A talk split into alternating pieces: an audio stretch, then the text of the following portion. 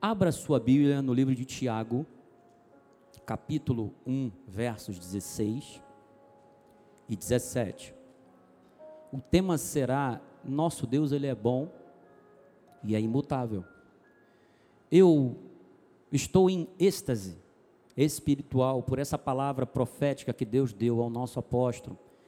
Nós estamos debaixo de uma palavra profética. Joás, tem aí aquele aquela coroa, aquela, aquele banner da palavra profética, você pode colocar aqui atrás. O ano de 2023 será o ano coroado pela bondade de Deus.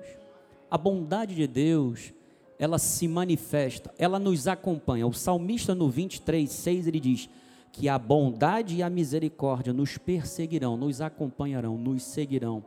Só que este ano Deus se revelará no que diz respeito à sua bondade de uma maneira totalmente especial. E eu glorifico a Deus porque quando nós falamos da bondade de Deus, nós vemos que tudo que Deus faz é movido por amor e bondade. Porque o caráter essencial de Deus é o que? É bondade. Então, 2023 é o ano da bondade de Deus. E Tiago começa dizendo: Não vos enganeis. Quando ele fala não vos enganeis, significa que a igreja, os irmãos que estavam dispersos naquele momento, que estavam sofrendo por perseguições e tudo mais por causa do evangelho, eles também estavam suscetíveis ao que? Ao engano, ao erro. Então Tiago diz: Não vos enganeis, meus amados irmãos, e até mesmo por tudo que Tiago tem falado nos capítulos, nos versículos anteriores do capítulo 1, que é muito bem dividido, ele fala no versículo 17: toda a boa dádiva e todo o dom perfeito são lá do alto, descendo do Pai das luzes, em quem não pode existir o que? Variação ou sombra de mudança. Significa que Deus nunca está equivocado naquilo que ele diz. Deus nunca está parado no tempo, no que ele diz a respeito de cultura, a respeito de costume. Deus não é um Deus retrógrado. Deus não precisa de um upgrade, de uma atualização de sistema, de forma alguma. Ele é a fonte, ele é a matriz de toda a existência, não somente daquilo que nós podemos enxergar ou que nos é acessível, mas também aquilo que é, nos é inacessível. Deus, ele é a fonte. Então ele diz que ele não muda. Isso é muito bom porque tudo na vida muda. Nós precisamos mudar. Mas Deus ele nunca muda, amém? Vamos orar, vamos nos submeter ao Deus da palavra.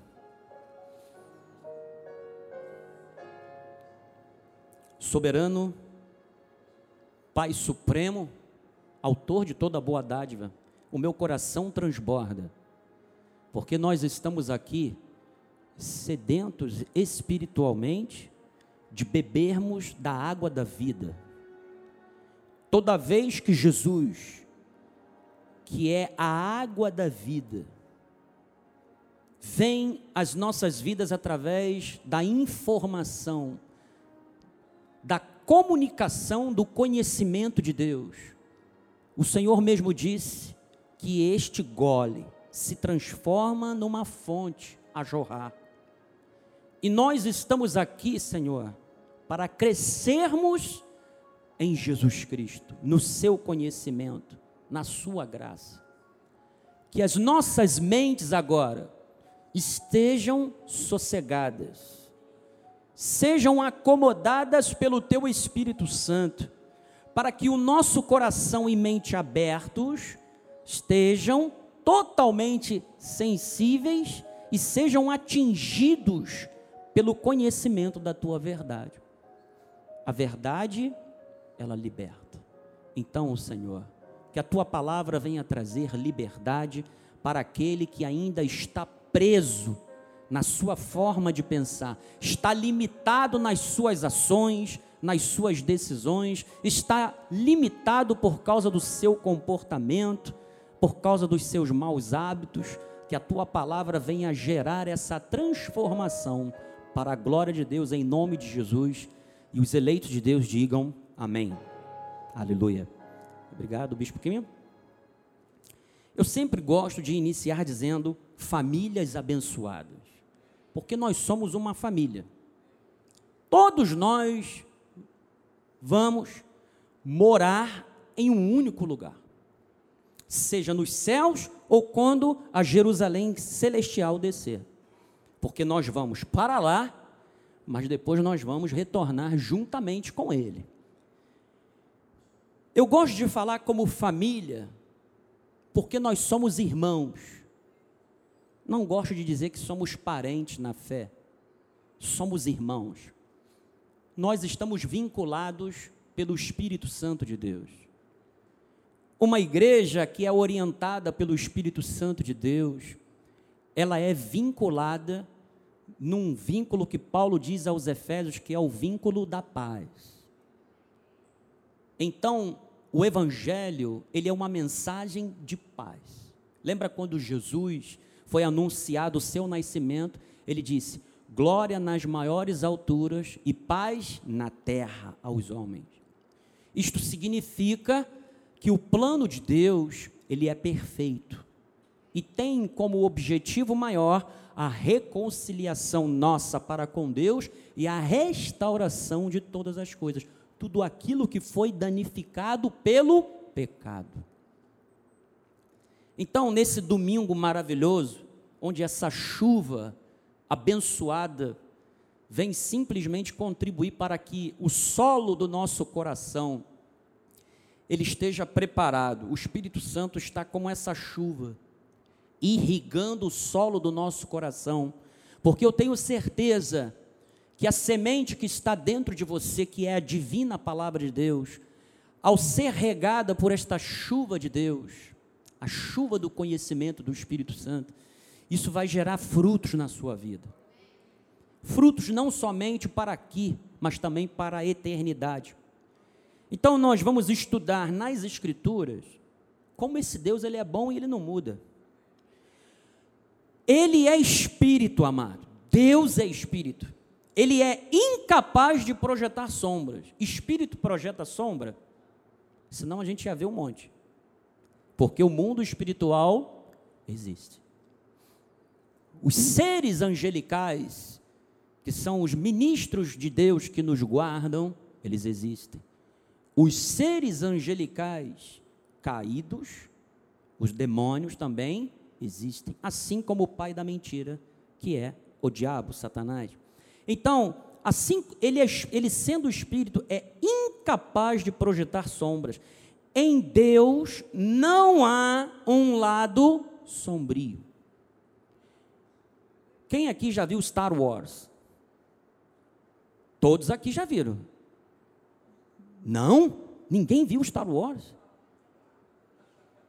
Jedi, Sith, nunca? Guerra nas Estrelas. Guerra nas Estrelas, todo mundo viu, ninguém viu. Bom, vamos lá.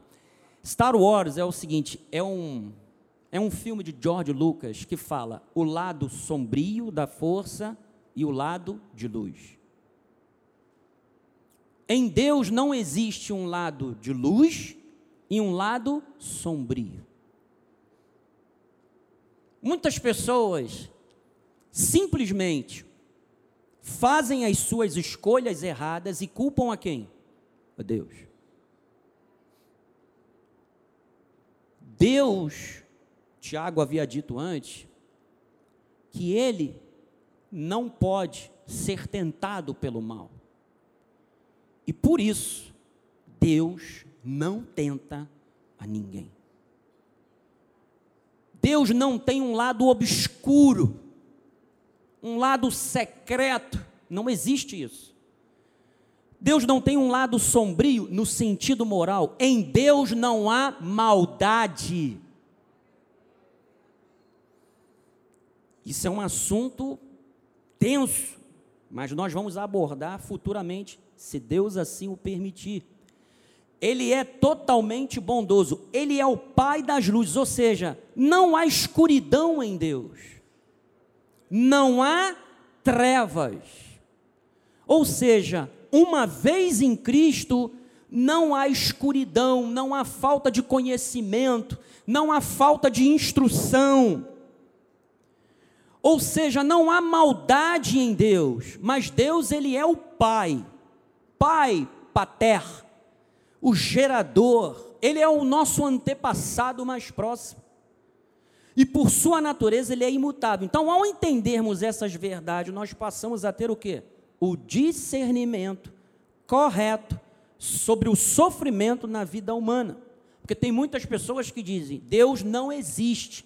Se Deus existisse, não haveria sofrimento. Por incrível que pareça, isso é um isso é antigo. O trilema de Epicuro, a onipotência de Deus, a onisciência de Deus e a bondade de Deus.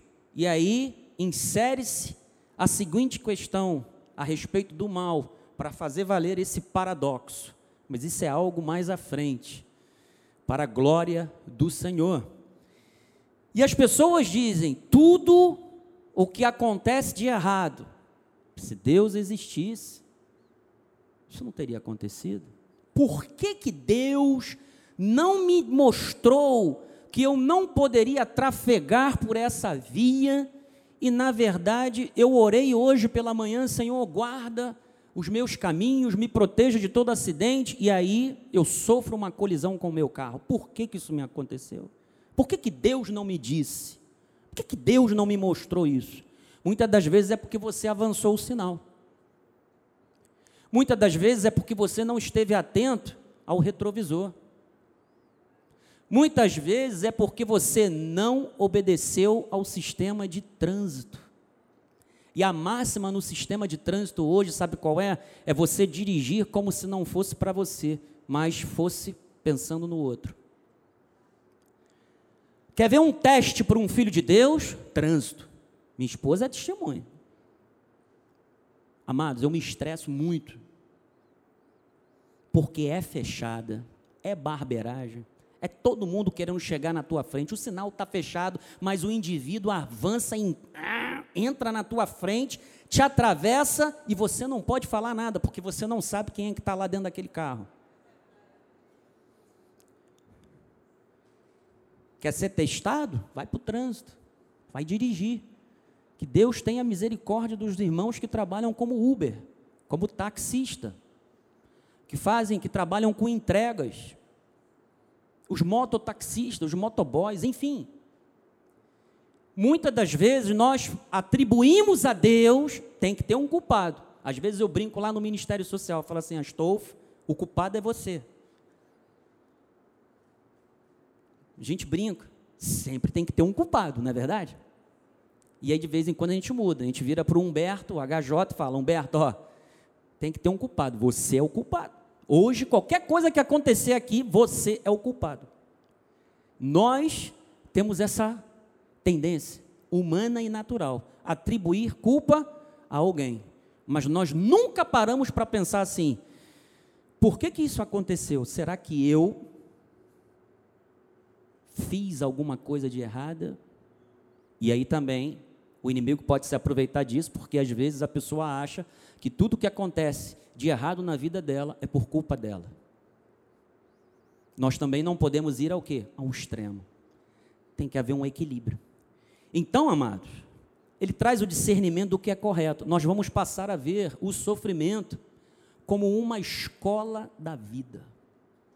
E olha, meus irmãos, pode vir viver. Deixa eu dizer uma coisa para você. O sofrimento é inevitável. Inevitável. Jesus falou: no mundo vocês vão passar por quê? Mas tem de bom ânimo. Sabe por que, que ele falou isso? Isso foi antes dele sofrer. Quando você sofre, Deus sofre junto com você. Porque ele sabe. Jesus passou por isso. Lembra do Getsemane? Meu Deus. Se for possível, passa de mim esse cálice. Todavia, não seja feita a minha vontade, mas a tua vontade. Sofrimento traz agonia. Então nós vamos começar, porque muitos ainda não enxergam o lado positivo das lutas, das tribulações. E eu não estou dizendo que você tem que ser masoquista, tem que gostar de sofrer. Ninguém gosta de sofrer. Ninguém pega o martelo e bate no dedo e fala: ai que delícia. Tá roxo, o sangue está pisado, deixa eu bater mais uma vez que é para ele ficar maior. Não. Nós não somos e nem temos que ser masoquistas.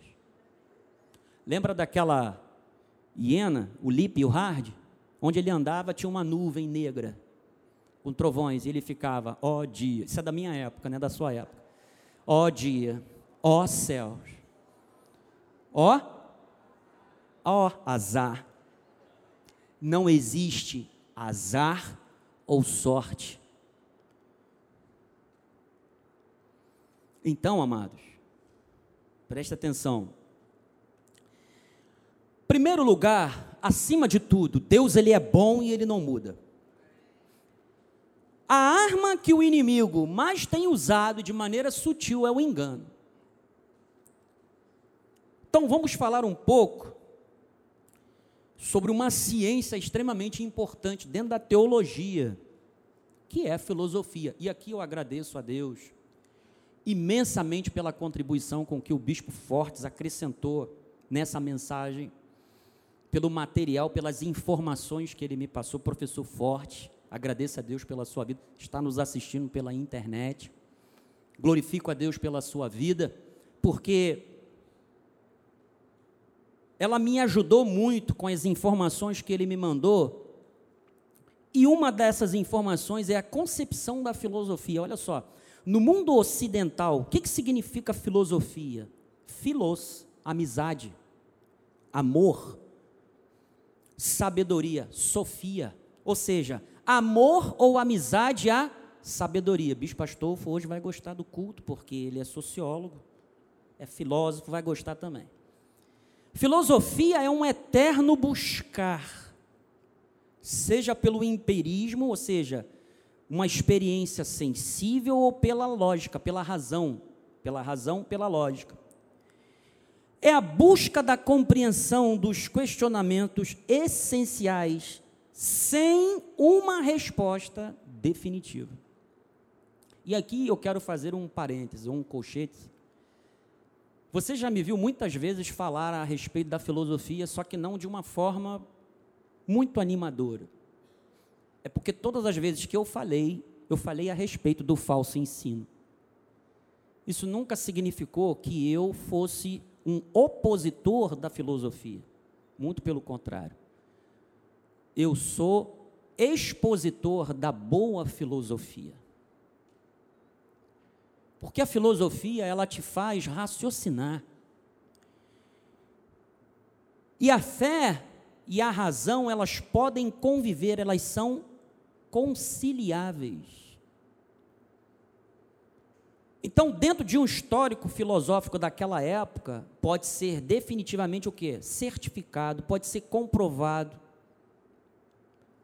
A fé e a razão são conciliáveis. Quando Paulo citou que o nosso culto é racional, ele quis dizer, e nós entendemos que a fé é transcendental, mas cultuar o Senhor, isso é racional. Eu faço de consciência. Não existe eu estar num culto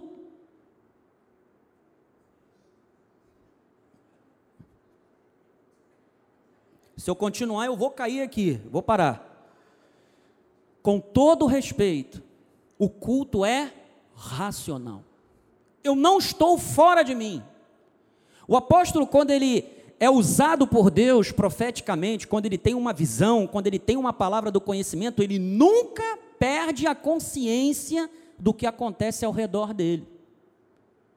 E o que, que nós temos visto? Pessoas que perdem a racionalidade dentro de um culto. O culto é racional. Então, uma boa teologia que é feita junto com uma boa filosofia vai trazer o quê? Um culto proveitoso. Paulo disse que o culto tem que ter o quê? Ordem e decência. Olha, quem for profetizar, no máximo dois ou três. Em quem estiver a revelação, fale primeiro e cale-se os outros. Tem ordem no culto. Tem quem interprete, falem todos em língua. Não tem quem interprete, fale consigo mesmo e com Deus. Porque se eu ficar aqui no culto, no púlpito, e ficar falando em línguas o tempo todo, o que, que vai te aproveitar se ninguém interpretar? Nada. O culto é racional. Paulo falou que a mente fica o quê? Infrutífera. É só você ler 1 de Coríntios 12, 13 e 14. Ele vai dizer como é que isso tudo funciona. Então, amados, quando nós entendemos que cultuar ao Senhor é racional, isso exige o estudo da palavra o quê? Com profundidade. Com o uso do intelecto para que você possa absorver a intensidade, a riqueza, como diz o bispo forte, as centelhas do pensamento de Deus a nosso respeito. A filosofia cuida dos assuntos com grande dificuldade de compreensão. Então agora nós vamos verificar essa questão do sofrimento. E, se Deus assim o permitir, nós vamos estender isso para outros cultos. Isso tudo para demonstrar a bondade de Deus nas nossas vidas. Quando Paulo, eh, eh, perdão, quando Tiago ele fala, não vos enganeis, essa palavra do grego é planao. Planao significa o quê? Fazer algo ou alguém se desviar desviar do caminho do reto, ou seja, perder-se, vagar, perambular. Nós precisamos ter cuidado, porque o que existe hoje, ainda mais com o advento da internet, são pseudos verdades querendo nos desviar do caminho reto. Fazer com que nós venhamos ao que? A vagar, a perambular. Você já viu uma pessoa perambulando? Normalmente isso acontece que quando uma pessoa não tem o quê? Um destino, não tem um objetivo. Ela anda, e aí? Para onde é que você está indo? Não sei.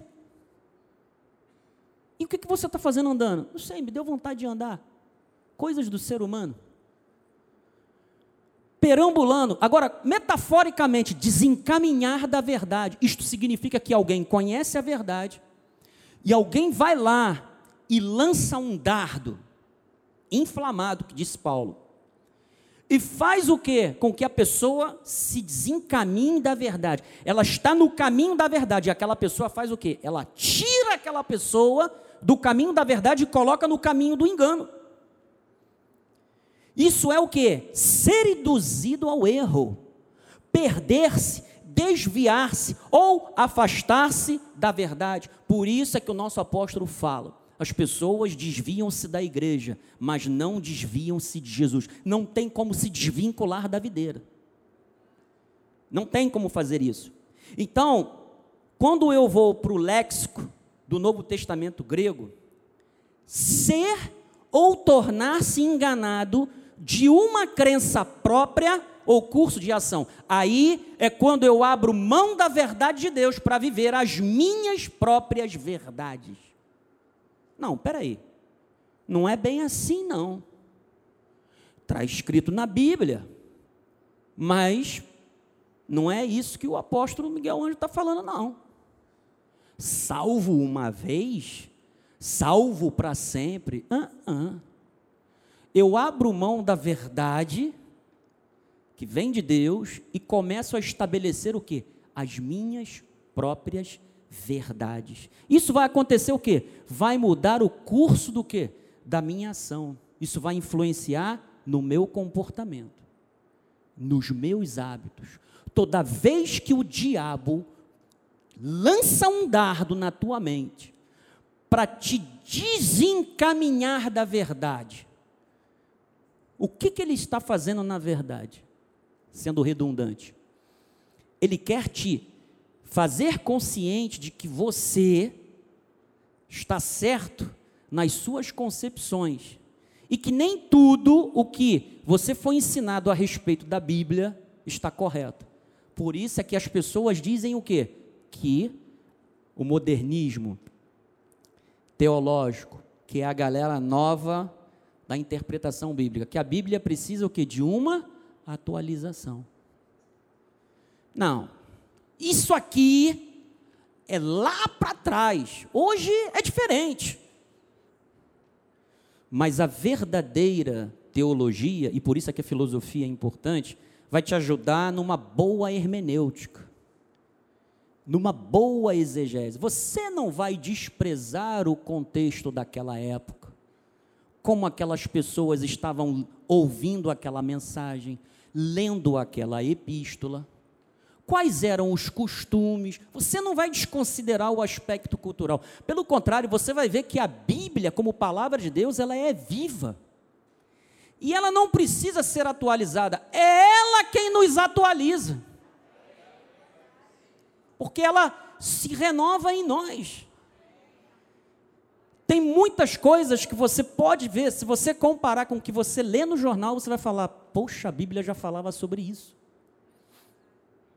A Bíblia já falava sobre isso. Então, amados, nós não podemos errar em nossas concepções a respeito de Deus.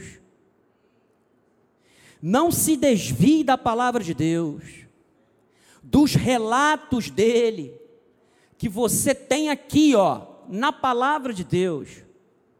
Não se desvie em opiniões erradas. Não saia do padrão da verdade estabelecido na palavra de Deus. O diabo, ele é o pai da mentira. Só que dessa vez o diabo institucionalizou na nossa, na nossa sociedade uma coisa chamada meia-verdade. O que é meia-verdade? É um sofisma. É o que é falso você já viu o que é falso? O falso tenta ser o quê? Passar pelo que é verdadeiro. O que é mentira, você já sabe, é mentira.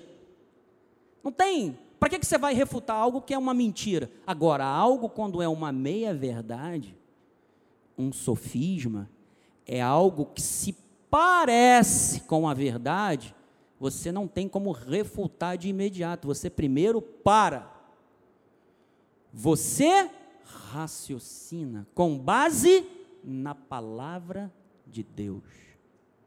Para depois você rechaçar. Você quer ver um exemplo? 2 de Coríntios 10, 3. Paulo diz: Porque, embora andando na carne, não militamos segundo a carne. 4. Porque as armas da nossa milícia não são carnais, mas elas são poderosas em Deus para fazer o quê? Destruir fortalezas, anulando nós o quê? Sofismas. Então, espera aí, Jorge. Na Grécia antiga, em oposição a Sócrates, Sócrates não cobrava nenhum valor pelos seus ensinamentos. Apesar dos seus de Sócrates nunca ter escrito nada, toda a sua filosofia foi registrada por Platão que foi o seu maior discípulo. Sócrates usava muito uma técnica chamada maêutica, que é uma técnica de argumentação muito profunda. Havia um numeroso grupo de filósofos que andava ensinando de cidade em cidade a troco de dinheiro. Para você ver como é que o mercantilismo, com o conhecimento, não é algo de agora, é algo antigo. Então o ensino era de natureza a induzir a erros e não na busca da verdade. Como era comum a Sócrates, mas eles apresentavam uma fraude intelectual, uma ilusão daquilo que era verdadeiro. A mentira com aparência de verdade. O que nós mais temos visto hoje são mestres fraudulentos transmitindo um falso ensino. A troco de quê? Dinheiro. Então, quanto mais dúvidas e incertezas, melhor para os interesses pecuniários de quem vendia um falso saber. Então, há muitos líderes sem temor a Deus que mercadejam a palavra. Como os sofistas mercadejavam a filosofia, existem aqueles que mercadejam a palavra de Deus. Eles mercadejavam o que? O conhecimento. Na concepção etimológica da palavra sofisma, significa sofisma atos, que tem o significado de quê? Habilidade, destreza, artifício, intriga, segundo o dicionário Roas, de 2009. O apóstolo Paulo já estava enfrentando os falsos mestres. E aí Paulo continua dizendo que ele, nós temos que anular sofismas. Sofismas são para serem anulados. Versículo 5: Altivez que se levante contra o conhecimento de Deus. Os sofismas precisam ser anulados. E toda altivez que se levanta contra o conhecimento de Deus tem que ser levado cativo ao quê? A obediência de quem? De Cristo. Então, volta no 4, Joás. Fortalezas são para serem o quê? Destruídas. Sofismas anulados. Está me entendendo? Vou te dar um exemplo de sofisma, tá? Se o amor é cego e Deus é amor, então Deus é cego. Compreendeu? Pô, se o amor é cego, se Deus é amor, então Deus é cego. Isso é o quê? Uma meia verdade. Por quê? Porque Deus ele é o quê? Ele é o amor. Mas Deus não é cego. E o amor também não é cego. A paixão pode ser, o amor não. Você quer ver um outro exemplo? Se comer vegetais emagrecesse, elefantes e hipopótamos não seriam gordos. É mentira? É uma meia mas não é a verdade, é falso. Deu para entender? E aí, vou te dar uma experiência que aconteceu comigo, terça-feira. Segunda-feira, fomos eu e a bispa Cristiane lá na doutora Débora, que é a médica que anualmente nós fazemos check-up e tudo mais, que foi ela quem cuidou de mim lá, quando eu estava com Covid. E aí, eu tenho uma coisa chamada síndrome do jaleco branco. Quem é da saúde sabe o que, que é. Eu posso estar com a minha pressão um por um. Entrei no hospital, está 50 por 100. Eu sou assim, é emocional. E eu tenho uma luta. Meu avô era diabético, meu pai era diabético. E eu não vou ficar diabético. Mas eu luto contra uma coisa que se chama resistência à insulina. Quando eu tive o Covid, tive que tomar corticoide, um monte de medicação, e isso tudo deixou minha glicose lá em cima. Então eu tive que fazer prática esportiva, tive que melhorar minha alimentação e fazer um monte de coisa. E aí, amados, o que, que acontece? Quando você começa uma dieta, você adquire um hábito. Mesmo que você não coma invariavelmente, porque numa dieta você tem opções de alimentos. Então, quando você falha em algum, você vai comer outro. Mas você passa, mesmo que às vezes você não consiga seguir rigorosamente a quantidade, você vai conseguir comer a quantidade da dieta. E eu fiquei assim. E aí o que, que acontece? Pô, bispo, não pode comer açúcar. Eu não como. Bispo, não pode comer sal. Não como sal. Doutora Débora foi medir minha pressão, 16 por 8. Ela, meu Deus, de novo. Vai fazer outro mapa. E aí o mapa vai e mostra que só na parte da manhã, que há esse pico, mas no restante do dia não tem nada, mas eu vou ter que fazer o mapa. E aí, na terça-feira, irmãos, bateu o revolt aqui no bispo. Minha esposa sabe. Ela ficou, ela ficou até meio bolada comigo, desculpa a expressão. Eu falei: olha, gente, sinceramente, estou de saco cheio. Não como doce, brigo e a, insulina, a glicose está lá em cima. Não como sal, a pressão está lá em cima. Faço dieta, está tudo lá. Poxa, não funciona. Para que, que eu vou fazer tudo isso? Vou comer, vou fazer tudo que eu não posso. Não estou nem aí. Um dia isso tudo vai ser comida de bicho mesmo. Isso é o quê? Isso é um sofisma. Não é que não funciona, funciona. Só que eu tenho que manter o quê? A minha boa vontade, o meu propósito. Eu tenho que ser o quê? Rigoroso, eu tenho que ser o quê? Disciplinado. E muitas das vezes na nossa vida nós temos que ser assim, a gente para no meio do caminho. E aí você tem que recomeçar tudo de novo. E aí é mais doloroso, é mais difícil. Então, amado, Vou te dar outro exemplo. Você, pastor de Gelsia, você é o ponto fraco de Deus. Isso é um sofisma. Quer ver outro sofisma? Deus te criou porque Ele precisava de você. Oh.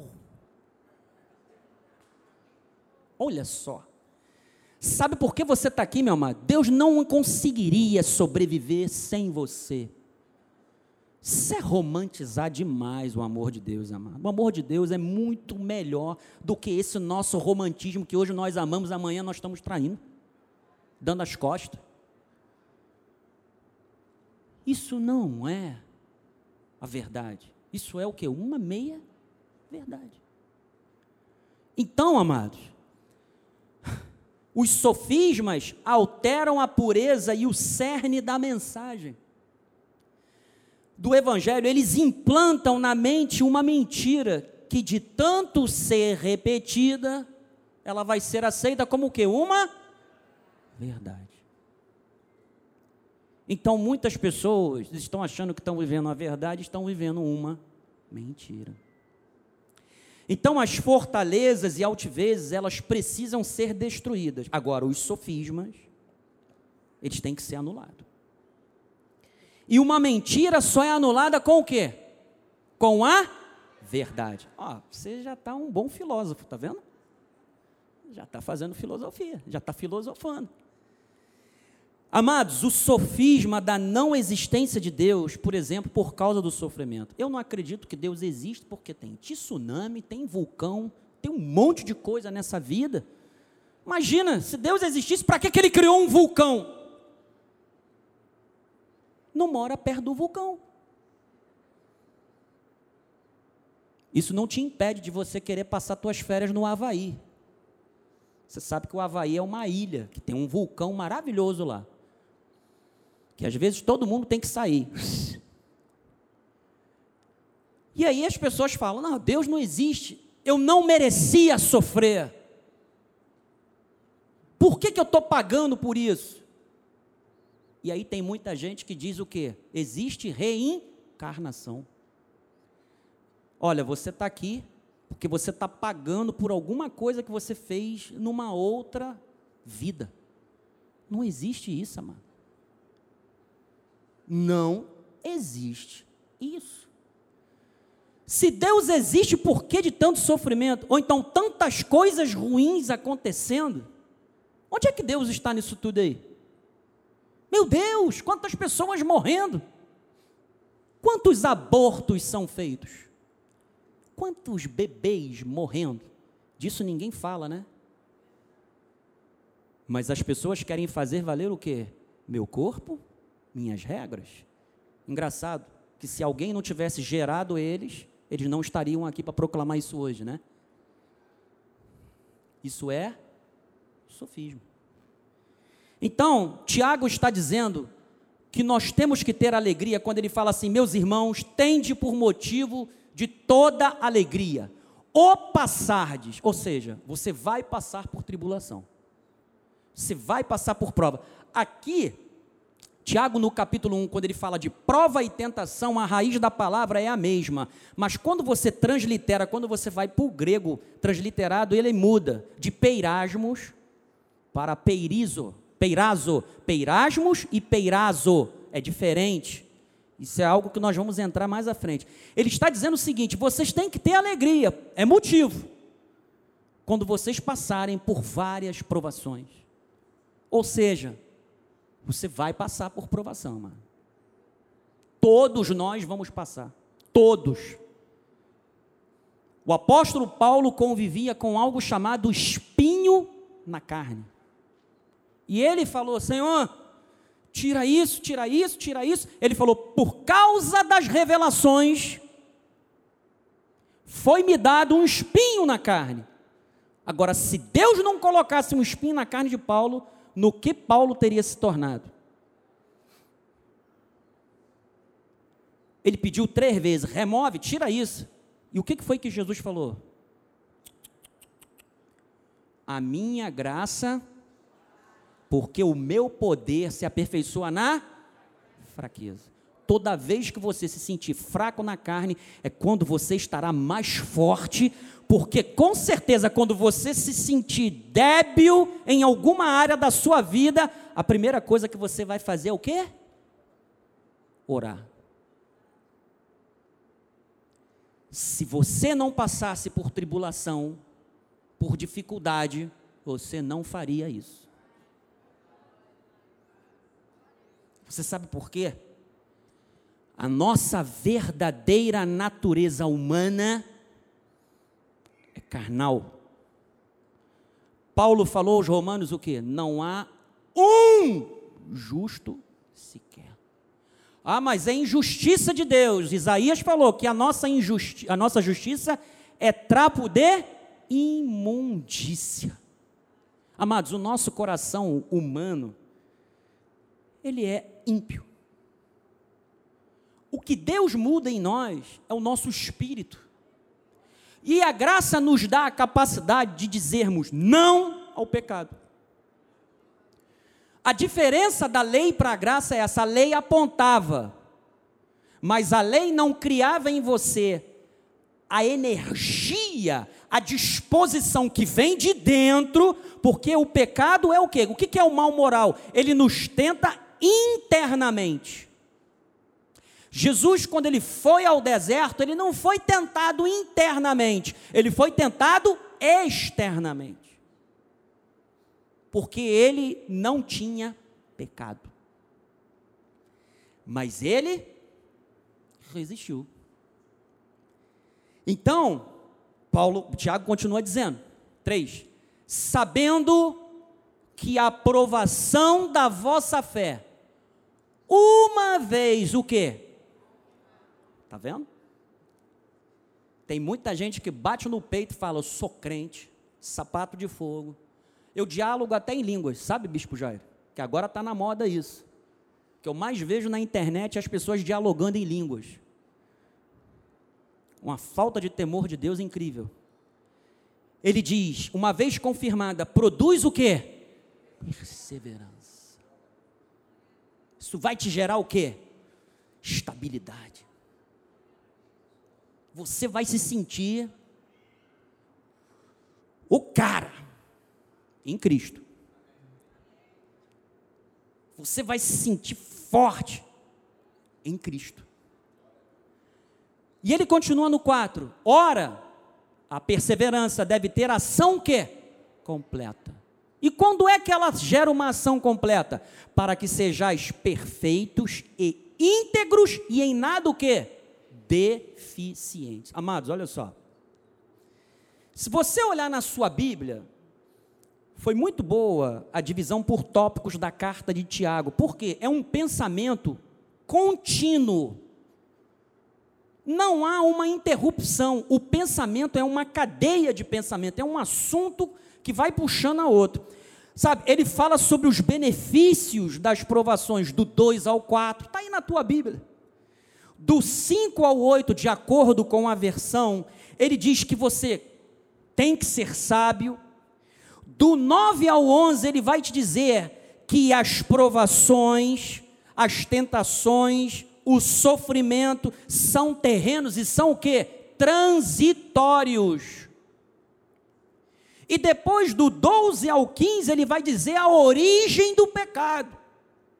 Que alguns colegas teólogos, infelizmente, tem alguns que atribuem indiretamente a Deus a origem do pecado. O que não é verdade. E do 16 ao 18, ele vai dizer a origem do bem. Então, amados, como um dardo inflamado, o maligno lança o seguinte pensamento: bom, se Deus existe, então por que existe o sofrimento? Tiago está dizendo que nós temos que ter alegria para passar nos testes de Deus. Qual é o objetivo? A nossa maturidade cristã, o nosso aperfeiçoamento ao caráter de Cristo. Tiago diz que todos passaremos por tribulações, provas com o intuito de refinar o nosso relacionamento com Deus, testificar da nossa fé. Amados, o sofrimento é uma passagem inevitável da vida. A pergunta que eu faço é o seguinte: o que, que nós faremos com tudo isso? Como eu disse na semana passada, no tempo de espera, o que, que você vai fazer? O que, que você vai fazer com esse período de sofrimento? O sofrimento, ele é uma condição de toda a raça humana. Gênesis 3,16. E a mulher disse: Multiplicarei sobremodo os sofrimentos da tua gravidez, em meio de dores darás a luz a filhos. O teu desejo será para o teu marido e ele te governará. E a Adão disse: Visto que atendestes a voz da tua mulher e comeste da árvore que eu te ordenara, não comestes. Maldita é o quê? Maldita é a então o pecado teve um reflexo não somente na raça humana, mas em toda a criação. Ele diz: em fadigas obterás dela o quê? O sustento durante os dias de tua vida. Ela produzirá também, olha, olha a revolta da natureza por causa do que Adão fez: cardos e abrolhos. E tu comerás o que? A erva do campo. Até o dilúvio, o homem era o que? Vegetariano. Próximo no suor do rosto comerás o teu pão, até que tornes aonde? A terra, pois dela foste formado, porque tu és pó e ao pó tornarás. Então a morte entra no, na, na vida humana. 20. E deu, ao, e deu o homem o nome de Eva, sua mulher, por ser a mãe de todos os seres humanos. 21. Agora. Fez o Senhor Deus vestimentas de peles para Adão e sua mulher e os vestiu.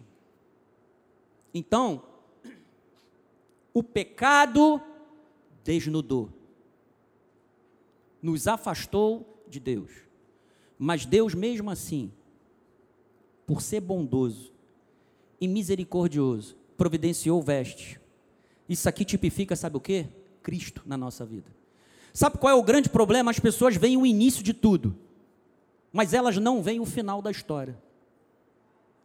Elas só se prendem em isso aqui. Bispo, será que Deus não viu isso daí? Ele não sabia que ia acontecer? Olha para o final da história como é que termina. O plano de Deus, ele é perfeito.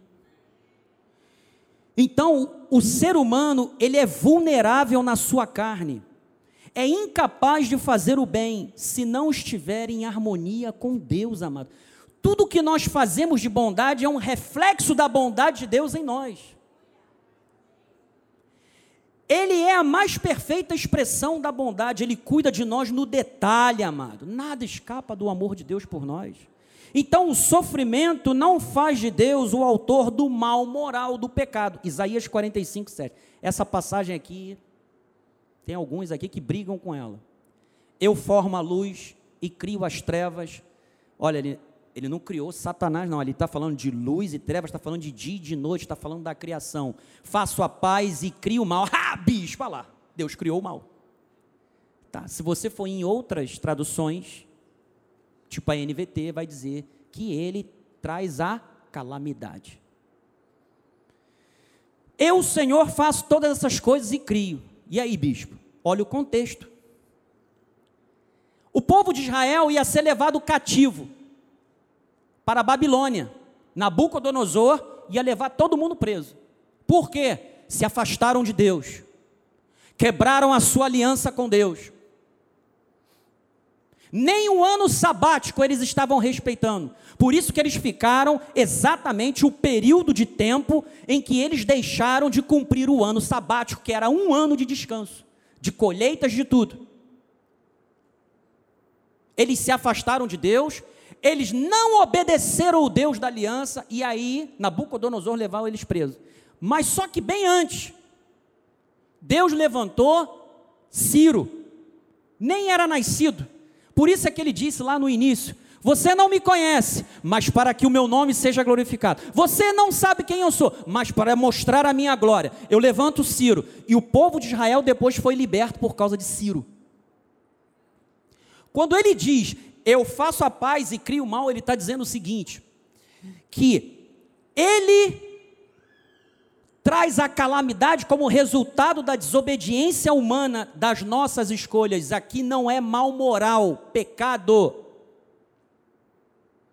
Quer ver outro exemplo?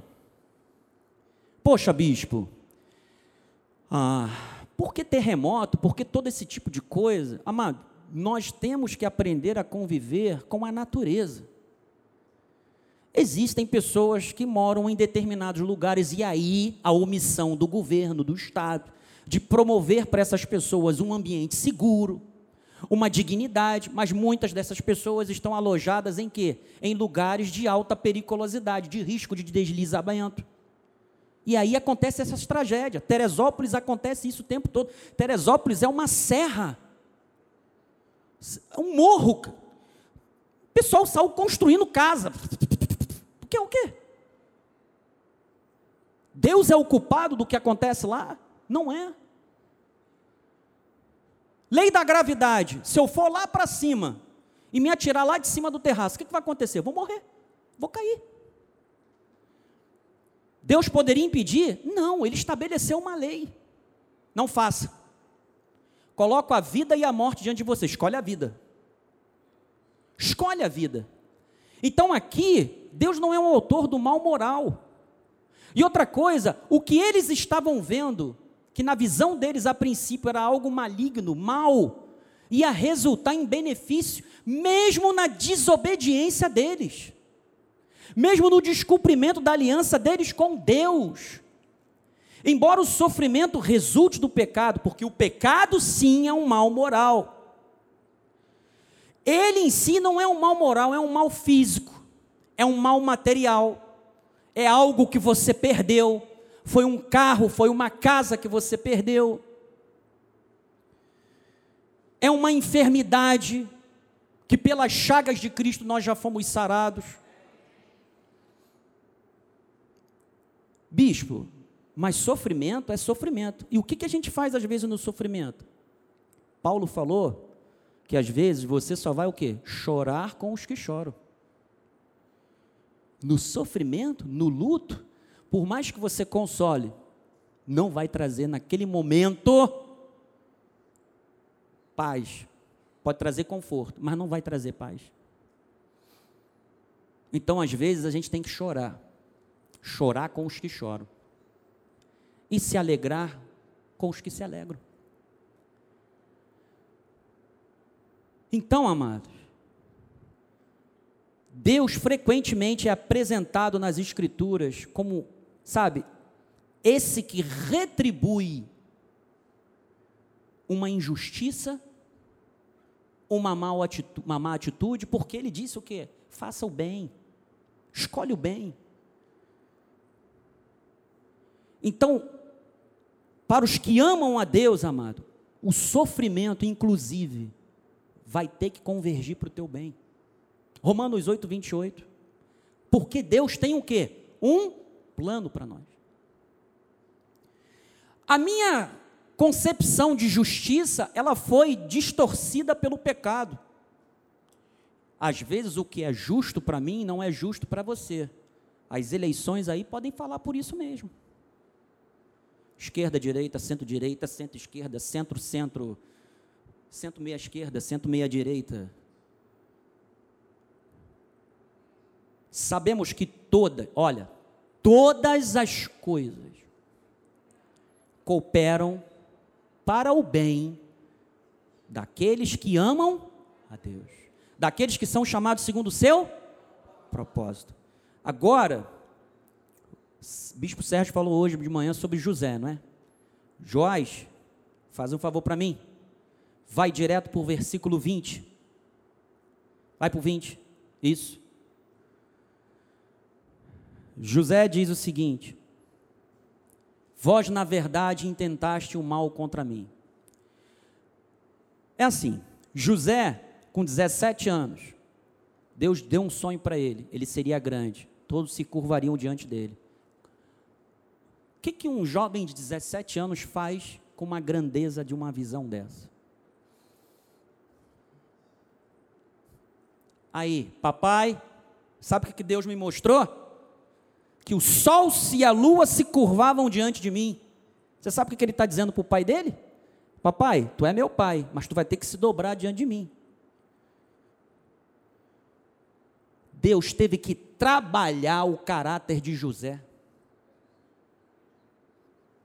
Ali, com 17 anos. Onde é que ele foi parar? Foi vendido? Foi para um buraco? Você acha que os irmãos dele tinham inveja dele à toa? Não. Deus teve que trabalhar o caráter de José. Você acha que José, ele não pediu a Deus para que tirasse ele daquele buraco? Claro que pediu.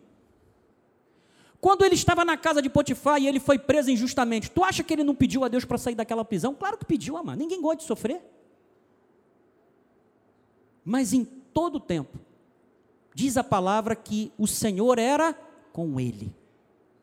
Por quê? Porque ele estava sendo trabalhado por Deus numa situação dificílima. E olha como é que tudo convergiu para o bem dos que amam a Deus. Não foi só na vida de José, não, foi de todo Israel. Quando ele interpretou o sonho de Faraó, ele foi elevado a segundo homem do Egito. E no momento em que Israel como nação precisava ser preservado, Deus fez com que todos esses acontecimentos lá no final fossem para a preservação da vida de uma geração de uma nação. Se Deus não tivesse trabalhado na vida de José, hoje não haveria Israel. E na NVT, essa versão diz o seguinte: vocês pretendiam me fazer o mal mas Deus planejou tudo para o bem. Então, às vezes, nós olhamos para algumas coisas, veja bem, eu não tenho, você não tem que olhar tudo o que é mal e dizer que é bom, ok? Não saiamos dos extremos, não, quer dizer, não iremos, não vamos ao extremo. Vamos ter o quê? Equilíbrio. Foi por isso que Tiago falou: se você tem que pedir sabedoria, peça a Deus que Ele vai te dar. E aí ele disse: colocou-me neste cargo para que eu pudesse salvar a vida de muitos. Se José não fosse vendido, se José não tivesse na prisão, como é que ele ia chegar até Faraó? Sofrimento. Nós não temos que ser masoquistas. O que nós precisamos aprender? Ter a sabedoria de Deus, para ter o discernimento daquilo que nós estamos passando, e não nos revoltarmos contra Deus. Porque o que o diabo quer é que você se volte contra Deus. Ele quer que você vá embora da comunidade, que você deixe de congregar, e Paulo já tinha dito isso aos Hebreus, logo depois que ele havia falado sobre a disciplina de Deus, porque Ele quer te afastar de Deus, Ele quer que você seja o seu próprio Deus. Ele quer que você seja o seu próprio pastor. Ele quer que você se apegue ao hedonismo com tudo que você puder, para que ele te afaste de Deus. te afaste do caminho da verdade. Ele quer te desencaminhar da verdade. Ele quer te levar ao erro. E amados, ele vai fazer isso como? Explorando o que? A nossa vulnerabilidade. Qual é a nossa vulnerabilidade? A nossa carne. Então, o sofrimento tem por objetivo a correção do nosso caráter. Deus ele nos corrige, amado. Lembra do que Sócrates falou? Conhece-te a ti mesmo, para que nós possamos nos conhecer. Hebreus 12, 4. Ora, na vossa luta contra o pecado ainda não tendes resistido até o sangue? E estáis esquecidos da exortação que, como a filhos, discorre convosco, filho meu, não menosprezes a correção que vem do Senhor, nem desmais, quando por ele é o que? Reprovado. Que às vezes, desculpe a expressão, a piaba é forte. Porque isso depende do grau de quebrantamento que eu e você precisamos ter na vida. Amados, Deus, quando quer mudança nossa, Ele fala: uma, duas, três, quatro. Vai chegar uma hora, amado, que Ele vai falar de uma forma que tu vai dizer: ai, doeu? Eu estou te avisando de várias formas, de várias maneiras. Não, não faça, não faça, não faça. E aí o nosso livre-arbítrio, amado, vai para o Beleléu. Sabe por quê? Porque Deus, Ele é tão bom que a bondade e a misericórdia nos seguem, que Ele nos traz de volta para o caminho correto. E Ele continua dizendo: vai, Joás, porque o Senhor corrige a quem? Ele corrige a quem ama. Açoita todo filho a quem recebe. É para o quê? Disciplina que perseverar. Lembra que Tiago falou da perseverança? Deus vos trata como filhos, pois que filho há que o pai não corrige? Versículo 11. Toda disciplina com efeito no momento não parece ser motivo de quê? De alegria, mas de tristeza. Por quê? Porque existe algo em nós que precisa ser mudado. Ao depois, entretanto, produz o quê? Fruto pacífico aos que têm sido, exer, têm sido por ela o que? Exercitados, fruto de justiça. 12. Por isso, restabelecei as mãos caídas e os joelhos trôpegos, e fazei caminhos retos para os pés, para que não se extravie o que é o que? Manco, antes seja curado. Isso não significa que nem tudo que acontece na nossa vida que dá de errado é resultado de pecado. É algo pelo qual nós estamos sujeitos. O mundo jaz no maligno. Jesus falou o quê? Que o mundo nos odiaria. Jesus falou que nós seríamos perseguidos, mortos, por causa do amor do nome dele. Então, amado, o mundo aqui é o nosso inimigo. Toda a natureza que Deus nos deu, quando eu falo mundo, eu falo sistema. Mundo espiritual. O sofrimento é transitório. Ele vai nos tornar sensíveis à bondade de Deus. Hebreus 4,14. Tendo, pois, a Jesus, o Filho de Deus, já estamos caminhando para o final. Como grande sumo sacerdote que penetrou os céus, conservemos firmes o que? A nossa confissão. Porque não temos sumo sacerdote que não possa o quê? Compadecer-se das nossas fraquezas. Antes foi ele o quê? Tentado. Em todas as coisas a nossa o quê? Semelhança, mas sem pecado. Quando você sofre, Deus sofre com você. Eu jamais saberia o que é nocivo para a minha vida se eu não conhecesse o sofrimento. Volto a dizer, isso não significa que Deus espera que gostemos de sofrer. Ele não quer que a gente sofra, por isso que ele sofre conosco. Nem sempre sofrer é resultado de pecado. Nós vivemos em um mundo pecaminoso. O bom comportamento, nem o mau comportamento nem sempre é punido. Nós olhamos as injustiças mas isso tudo não deve ser motivo de nós abandonarmos a Deus. Caso contrário, amado, nós estaríamos servindo a Deus por conveniência e não por amor. Tudo vai bem? Sirva a Deus. As coisas dão para trás. Largo Deus. Conveniência. Não há uma parceria, não há um, um convívio. Então, amado, quando você estiver sofrendo em decorrência de alguma doença, alguma mentira, saiba que não é permanente, é transitório. Bispo, mas tem pessoas, irmãos que morreram por causa do Covid e tudo mais. Amados, enquanto Jesus não voltar, um dia todos nós morreremos. Quem decide, quem vive, quem morre não somos nós, é Deus. Por isso é que às vezes nós temos que chorar com os que choram. Então, em vez de você dizer por que, que isso está acontecendo comigo, o que, que foi que eu fiz de errado, ore a Deus para que Ele lhe dê forças, resiliência, para que Ele te dê uma perspectiva mais clara do que está acontecendo. Tem uma perspectiva de fé. Hoje eu estava vendo a bispa falando em Portugal, que as pessoas que ela poderia ter falado: Senhor, por que eu? E ela disse: Eu sou um ser humano como qualquer todo outro ser humano. João 9, 1, 3, caminhando, Jesus viu um homem cego de nascença.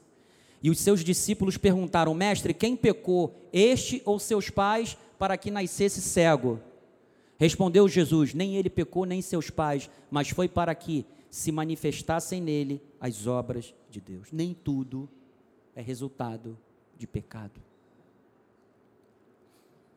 Então Deus ele é a fonte de toda bondade. Tiago 1:17. Toda boa dádiva, todo dom perfeito vem de Deus. Deus é bom não porque obedeça alguma lei cósmica, amado. Fora dele, que o julgue. Seu caráter e sua natureza são essencialmente bons. Sua bondade não é caprichosa, não é arbitrária, ele obedece à lei do seu próprio caráter. Quando ele age assim, ele age de conformidade com o seu caráter. Por isso é que ele é imutável. Então ele é o pater, pater. Ele é a nossa origem. Ele transmite os seus valores a nós, a sua bondade. Ele não muda a nossa filiação. Por que que Tiago ele dizia que ele é o pai das luzes, não sofria variação? Porque os astros, eles sofrem variação. O sol, ele pode ser eclipsado. O que é o eclipse do sol? É quando a lua se posiciona entre o sol e a terra. A lua pode ser minguante, pode ser lua cheia. Mas Deus, ele não muda. Ele permanece o mesmo. A natureza dele é a mesma. Então, Deus ele é constantemente bom. Esse verbo descendo sabe, vem descendo lá do alto, é um presente particípio, significado é o que? Continua sempre descendo, é constantemente. Deus nos dá coisas boas continuamente, incessantemente, de forma repetida. Então, amado, até os testes que Deus permite que venham às nossas vidas são bons. 2 de Coríntios 4,16, Bispo Sérgio falou hoje, por isso não desanimamos, pelo contrário, mesmo que o nosso homem exterior se corrompa, contudo o nosso interior se renova. Próximo. Porque a nossa leve e momentânea tribulação produz para nós eterno peso de glória. Acima de quê? De toda comparação. Não atentando nós nas coisas que se veem. Amado, Deus não quer que você ame essas coisas daqui. Ele quer o foco nele. Porque as que se vê são temporais e as que se não vê são o quê? Eternas. Então, Elizabeth George, ela registrou um dos paradoxos da oração. Eu vou ler rápido aqui porque a gente tem que terminar. Pedi a Deus forças para que eu pudesse alcançar êxito. Fui enfraquecido para que eu pudesse aprender a humildade para obedecer. Pedi saúde para que eu pudesse fazer grandes coisas. Fiquei enfermo para que pudesse fazer coisas melhores. Pedi riquezas para que eu pudesse ser feliz. Foi-me dada a pobreza para que eu pudesse ser o quê? Sábio. Pobreza não é no sentido de mendicância. Pedi poder para que eu pudesse ter o louvor dos homens, recebi fraqueza para que eu sentisse a necessidade de Deus. Pedi todas as coisas para que eu pudesse desfrutar a vida, foi-me dada a vida para que eu pudesse desfrutar todas as coisas. Não recebi nada do que pedi, mas tudo de que precisava. Quase que a despeito de mim mesmo, minhas orações não respondidas foram respondidas. Eu sou dentre todos os homens o mais rico, o mais ricamente abençoado. Você sabe o que significa isso aqui? Deus vai te dar aquilo que realmente você precisa. E Deus quer que você aprenda a viver. Não tem uma música secular lá fora que diz: é preciso saber viver. Nós temos que aprender a viver. Com Deus é muito melhor, amado. O sofrimento com Deus nós passamos a salvos. Agora imagine quem não tem Jesus. O que que acontece? E ele diz que nós fomos nascidos da verdade, amado. Então eu encerro o seguinte dizendo para você: o sofrimento é causa da condição humana. Nós estamos em um mundo caído. E é consequência da desobediência humana, primeiramente de Adão, estendendo-se por toda a humanidade. Os testes, as provas de Deus, acontecerão para moldar o nosso caráter ao de Cristo. Então precisamos saber encarar os testes com sabedoria, para termos o um entendimento da boa, agradável e perfeita vontade de Deus. Os reflexos da queda estendem-se por toda a natureza. Por isso faz-se necessário, no, necessário novos céus e nova terra. Um dia, amados, todo sofrimento terá um fim porque nós estaremos com Ele. Apocalipse 21, 1, para terminar. Vi novo céu e nova terra, pois o primeiro céu e a primeira terra passaram, e o mar já não existe. Vi também a cidade santa, a nova Jerusalém, que descia do céu. Você está vendo por que, que nós vamos para lá, mas depois vamos retornar? Da parte de Deus, ataviada como noiva, adornada para o seu esposo. Então ouvi uma grande voz vinda do trono dizendo: Eis o tabernáculo de Deus com os homens. Deus habitará com eles. Eles serão povo de Deus. E Deus mesmo estará com eles. Próximo. E lhes enxugará dos olhos toda lágrima. E a morte já não existirá. Já não haverá luto nem pranto, nem dor, porque as primeiras coisas passaram. E aquele que está sentado no trono disse: Eis que faço nova todas as coisas. E acrescentou: Escreve, porque estas palavras são o que? Fiéis e verdadeiras. Disse-me ainda: Tudo está feito. Eu sou o Alfa e o Ômega, o princípio e o fim. Eu, a quem tem sede, darei de graça da fonte da água da vida. O vencedor, quem é o vencedor?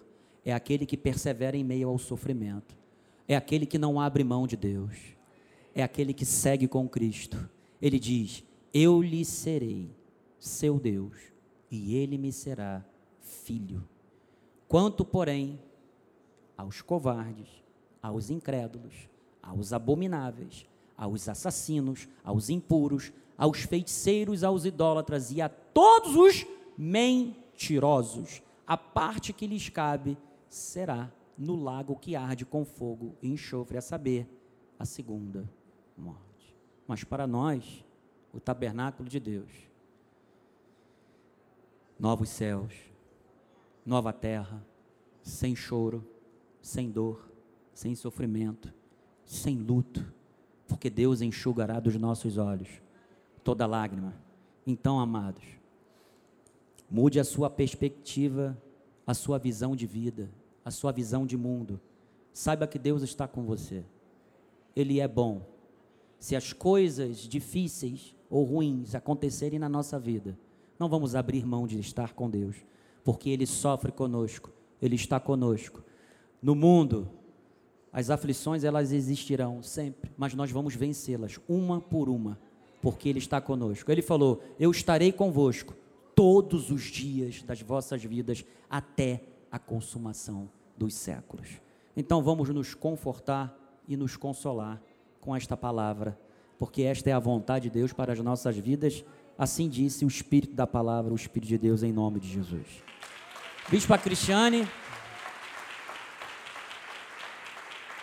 Aleluia. Vamos ficar de pé. Bispa Cristiane vai dar a bênção final. Amém. Levante suas mãos para o altar.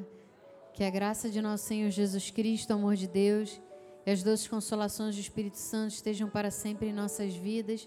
Damos ordens aos anjos de Deus que o guardem, livre todos os nossos caminhos.